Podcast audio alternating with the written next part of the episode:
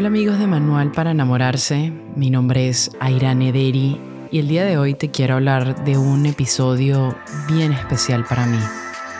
Por eso lo he llamado Vivir intensamente.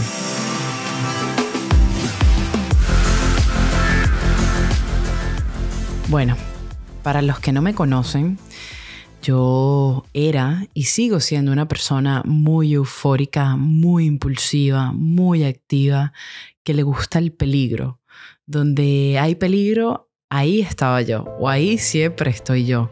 Me encanta el riesgo, me encanta vivir on the edge, en el edge, así en al límite de todo.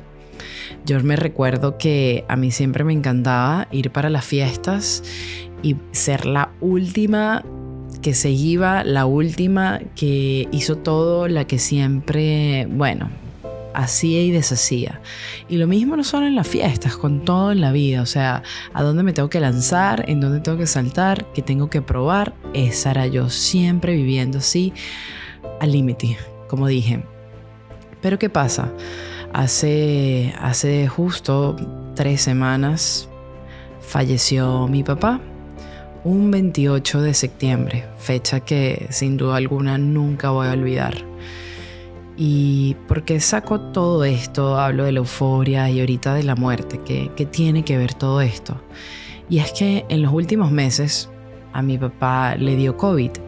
Y después del COVID, ya por ser muy mayor, empezaron muchas, muchas complicaciones de todo tipo que ahorita no voy a entrar en detalles, pero sí, se complicó muchísimo, de ahí quedó una persona discapacitada y pues los últimos meses que, pude verlo y, y estar con él algunas semanas, porque él estaba viviendo en Venezuela, me di cuenta de algo, era ver a este hombre que había sido un hombre fuerte, un hombre luchador, un hombre que nació en la selva de Quito del Perú, llegó a Venezuela y digamos que, que, triunfó ¿no? En su, en, su, carrera, le fue bien, hizo lo que tenía que hacer, pero verlo al final de sus días eh, reducido a la nada, y cuando digo a la nada es ver a esta persona prácticamente que uno le tenía que dar de comer, que uno lo tenía que bañar y hacer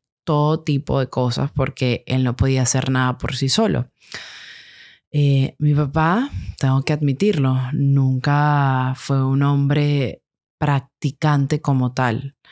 Eh, así como muchos de nosotros a veces somos primera comunión, confirmación, de ahí no vuelvo más nunca hasta que mi hija se va a morir, entonces me acerco a la iglesia y una que otra promesa que le hice al Cristo y hasta ahí queda la fe, ¿no? Como, como en favores, como en cajero automático, como dice el Padre Osvaldo, hoy lo necesito, saco y me voy. Y lo último que yo pude compartir con él es que él me decía, Irán, yo, yo le tengo miedo a la muerte. Le tengo miedo a la muerte porque no sé qué va a pasar. Y ahí yo me, me di cuenta de que está esta persona, que en este caso lo voy a tratar en este momento como, como esa persona, no como un papá. ¿Por qué? Porque quiero hacer énfasis en algo. Nosotros siempre cuando nacemos tenemos un vacío. Un vacío que viene desde el jardín del Edén cuando hay esa fractura. Y digo fractura cuando entra el pecado en la vida del ser humano a través de Adán y Emma, de Eva y Adán, queda, queda ese vacío y ese hueco que nosotros siempre estamos buscando llenar. El Señor sabe que hay un hueco y que hay un vacío y la idea es que lo llenemos con Él, pero nosotros no, nosotros, así como yo, iba por la vida toda eufórica buscando llenar eso, porque era el mismo vacío que me estaba haciendo llegar hasta el límite. Yo decía, bueno, si hoy me lancé de cinco montañas rusas, mañana voy a querer seis y después siete y así sucesivamente, porque eso me va a llenar el vacío, me va a hacer feliz y dale, y así con muchas cosas, o sea, también con la vanidad. Hoy tengo esto y después voy a querer más, porque siempre queremos más para poder llenar ese vacío, lo que nos vende también el mundo y el concepto que tenemos por toda la no, la, la, ideología, la idiosincrasia de, de, que no, que si yo tengo el éxito, que si yo llego a tener tantas carreras, ahí sí, ahí sí, siempre afuera, siempre en lo externo. Pero vamos olvidando nuestra parte espiritual. Y así pasó con mi papá. Él, él, olvidó mucho su parte espiritual. Entonces, al momento que se enfrenta con la muerte o con los últimos meses, le da miedo, porque no sabes qué va a venir, no sabes que hay otra vida después de la muerte. Y si la hay, entonces, ¿qué es? Entonces, y si estoy dejando a mi familia, ¿qué va a pasar? te entra toda esta incertidumbre y estas dudas que la pone el mal. El mal te pone toda esta angustia y te dice, no, o sea, no has hecho nada. Y es lo mismo, es porque nos las pasamos la vida llenando esos huecos y esos vacíos. Es como que nacemos con la brújula rota. Nacemos, sí, con una brújula que tiene muchas direcciones, norte, sur, este y oeste, pero siempre estamos así buscando para todos lados, buscando para todos lados. Hay unos que, que, sobreviven así toda su vida, hay otros que les pega a los 10 años, a los 25, porque todos tenemos tiempos distintos. Lo importante aquí es ese despertar, que fue cuando un día yo fui al retiro y dije, ya va, ¿qué me está pasando?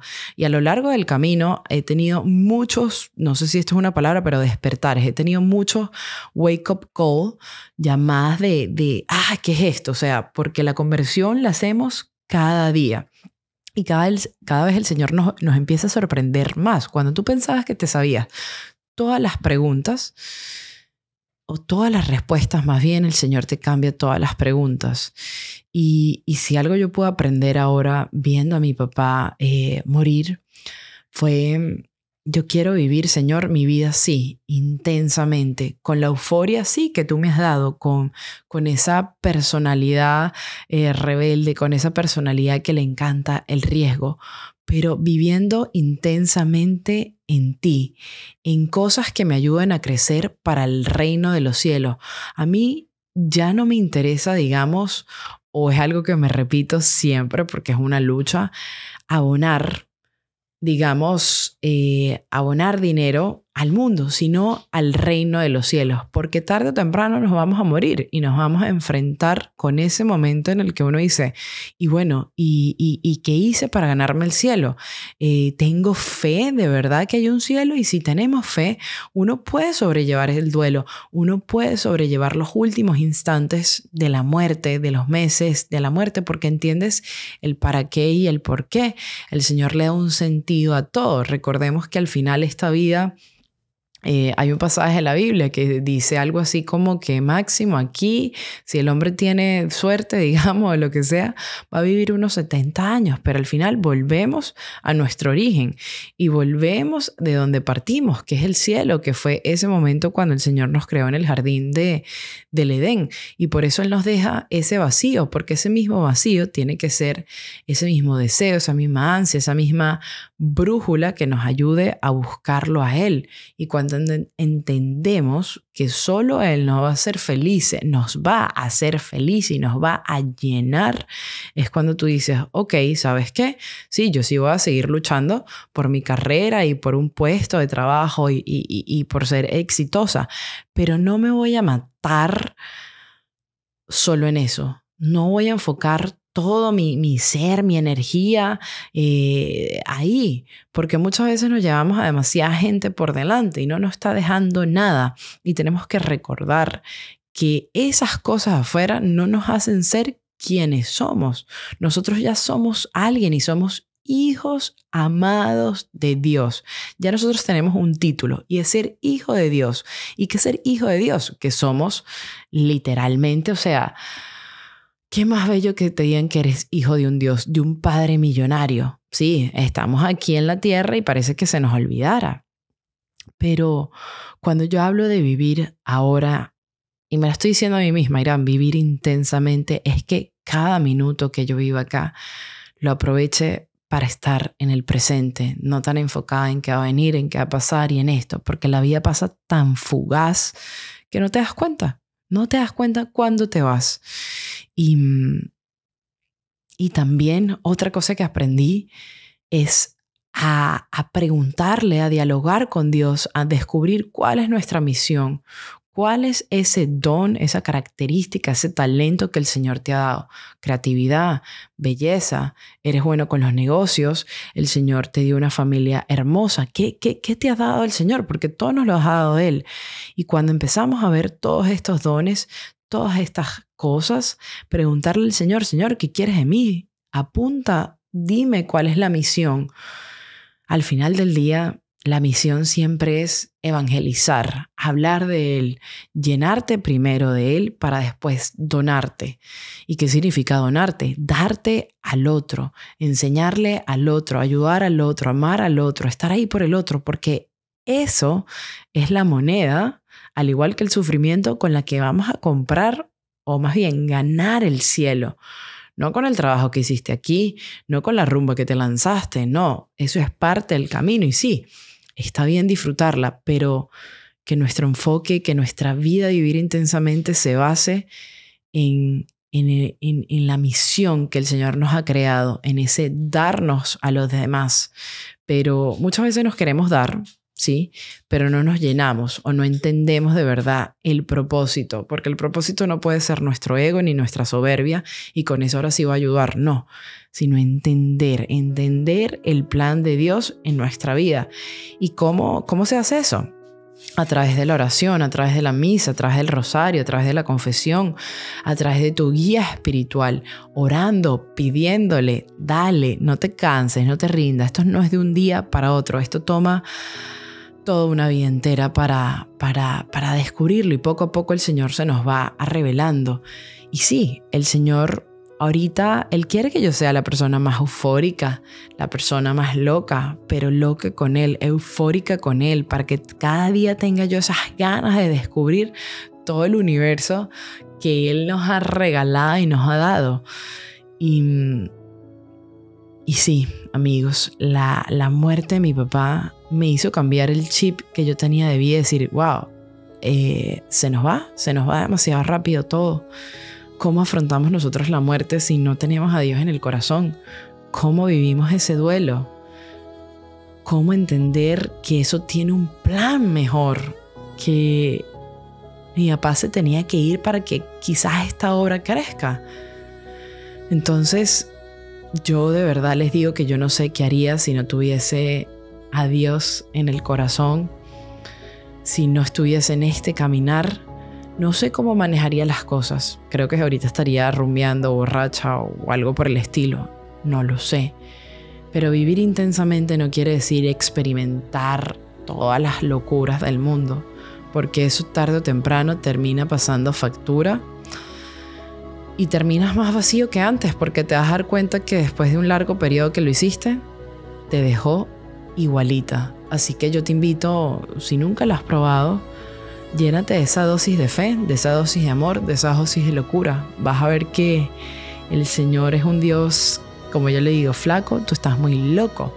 Tú siempre me sorprendes con más. Y lo de ser aburrido o el concepto que la gente tiene está errado, o sea, nada que ver. El Señor eh, te da una hambre y una sed de cada día descubrir más. Es como que si esto nunca se acabara.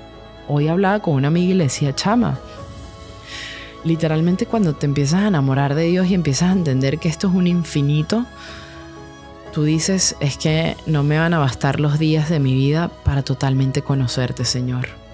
Así que nada, el mensaje está hoy en día en vivir intensamente, saber que la vida es muy corta, y esto ya ustedes lo saben, pero si ya lo sabemos, entonces cambiemos nuestro estilo de vida, acerquémonos a Dios y pidámosle por sobre todas las cosas que nos enseñe cuál es nuestra verdadera misión en esta tierra. Amigos, les doy gracias por escuchar eh, mis reflexiones, especialmente la del día de hoy. Es algo que tenía miedo, pero a la vez lo tenía que sacar, porque a veces si no compartimos a los demás lo que nos está sucediendo, nos quedamos enfrascados y nos quedamos dando vuelta y quizás una palabra o algo siempre de nuestro, de nuestro aprendizaje en este caminar nos puede ayudar y beneficiar los unos a los otros. Les quiero dar las gracias y ya saben que nos pueden seguir en las redes sociales como Manuel para enamorarse en Instagram, también en YouTube para mi gente de Venezuela.